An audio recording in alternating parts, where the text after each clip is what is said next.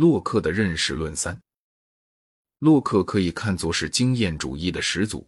所谓经验主义，即这样一种学说：我们的全部知识、逻辑和数学，或许除外，都是由经验来的。因此，《人类理智论》第一卷就是要一反柏拉图、笛卡尔及经验哲学家论述没有天生的观念或天赋的原则。在第二卷中，他开始详细说明经验如何产生不同种类的观念。他在否定了天生的观念之后说：“那么，我们且设想心灵，比如说是白纸，没有一切文字，不带任何观念，它何以装备上了这些东西呢？人的忙碌而广大无际的想象力，几乎以无穷的样式，在那张白纸上描绘了的庞大蓄积，是从何处得来的？他从哪里会有全部的推理材料和知识？对此，我用一语回答：从经验。”我们的一切知识都在经验里扎着根基，知识归根结底由经验而来。我们的观念出于两个来源：一、感觉作用；二、对我们自己的心灵的活动的知觉。这可以称作内感。既然我们只能借助观念进行思考，既然所有观念都是从经验来的，所以显然我们的任何知识不能先于经验。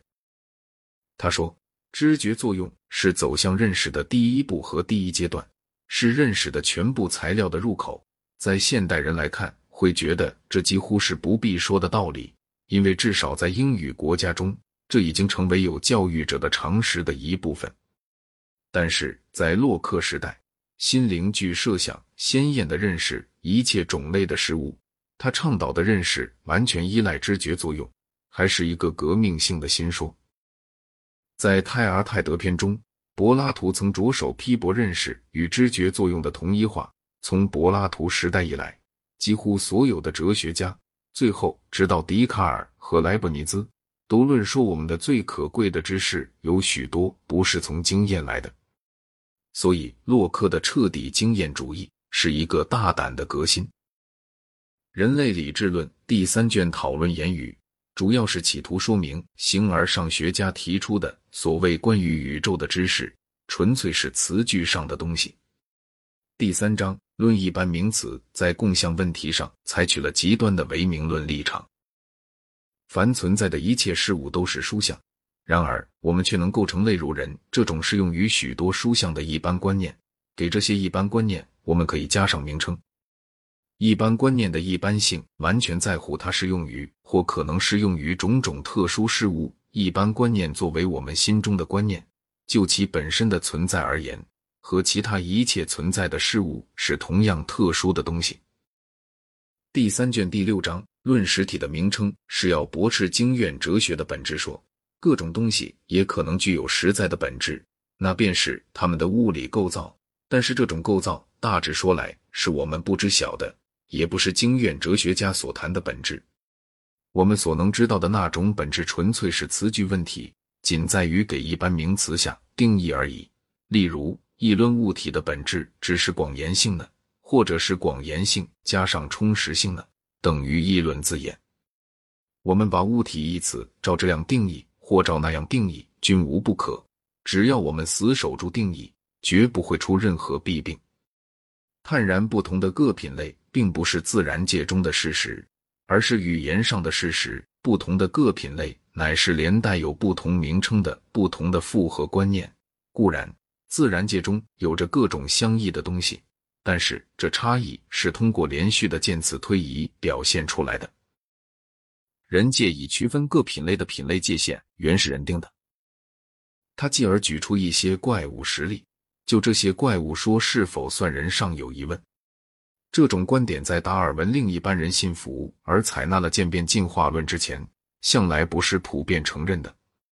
只有自己让经验哲学家折磨苦了的那些人，才会领略到他清除了多少形而上学的破烂废品。经验主义和唯心主义同样都面临着一个问题，迄今哲学一直没找到满意的解答。那就是说明我们对自身以外的事物和对我们自己的心灵活动如何有认识的问题。洛克探讨了这个问题，但是他发表的意见十分明显，让人不能满意。在有一处，据他讲，因为心灵在其一切思维与推理方面，除只有自己默醒或能默醒的各个观念而外，别无直接对象，所以很明白，我们的认识只和这些观念有关。又说，认识即关于二观念相符或不符的知觉。有这点，似乎可以直接推断，关于其他人的存在或者无知界的存在，我们无法知道，因为这两样即使存在，也不仅仅是我的心灵中的观念。这么一来，就认识而论。我们每个人必定被关闭在自身范围以内，与外界割断一切接触。可是这是悖论，而洛克跟悖论总不愿有半点瓜葛，因此他在另一章中又叙述了和前一个学说完全矛盾的不同的一说。他讲关于实在的存在，我们有三类知识：我们对自身存在的知识是直觉知识；我们对神存在的知识是论证知识。我们对呈现于感官的事物的知识是感觉知识。在以下一章里，他多少察觉到这种自相矛盾。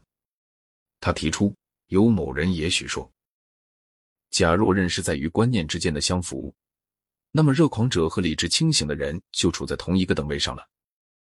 他答道，在观念与事物相符方面并不如此。他于是转而议论，一切单纯观念必定与事物相符。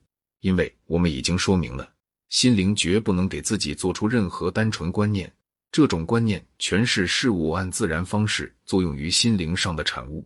谈到关于实体的复合观念，我们关于实体的一切复合观念，必定是而且只能是由已发现共存于自然界中的那种单纯观念所组成的。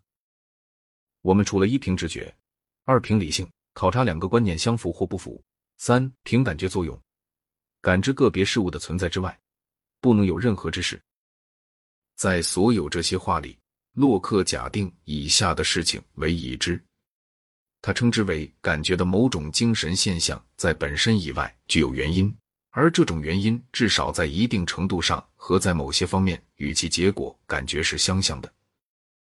但是，准照经验主义的原则来讲，这点怎么可能知道呢？我们经验到了感觉。但没经验到感觉的原因，即使我们的感觉是自发产生的，我们的经验也会完全一样。相信感觉具有原因，更甚的是相信感觉和它的原因相似。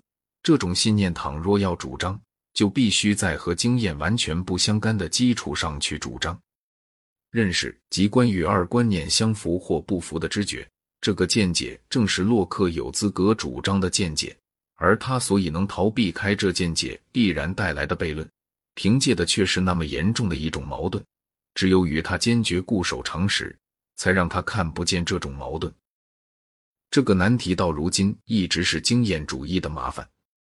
修魔把感觉具有外部原因这个假定抛弃，从而除掉了它。但是每当他一忘记自己的原则，连他也保留这个假定，这原是极常有的事。他的那条基本准则，没有任何观念不具有前行印象，是从洛克接手过来的。可是这条准则只在我们认为印象具有外部原因的限度内，才似乎有道理。因为“印象”一词本身就让人情不自禁地联想到外部原因。而如果修魔达到了某个程度的首尾一贯，这时候他就背离的荒唐。至今还没有人创造成功一种既可信赖。同时又自圆其说的哲学，洛克追求可信，以牺牲首尾一贯而达到了可信。大部分的伟大哲学家一向做的和洛克正相反。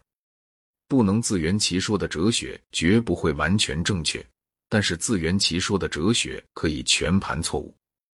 最富有结果的各派哲学向来包含着显眼的自相矛盾，但是正为了这个缘故，才部分正确。我们没有任何理由设想一个自圆其说的体系就比像洛克的那种显然有些错误的体系含有较多的真理。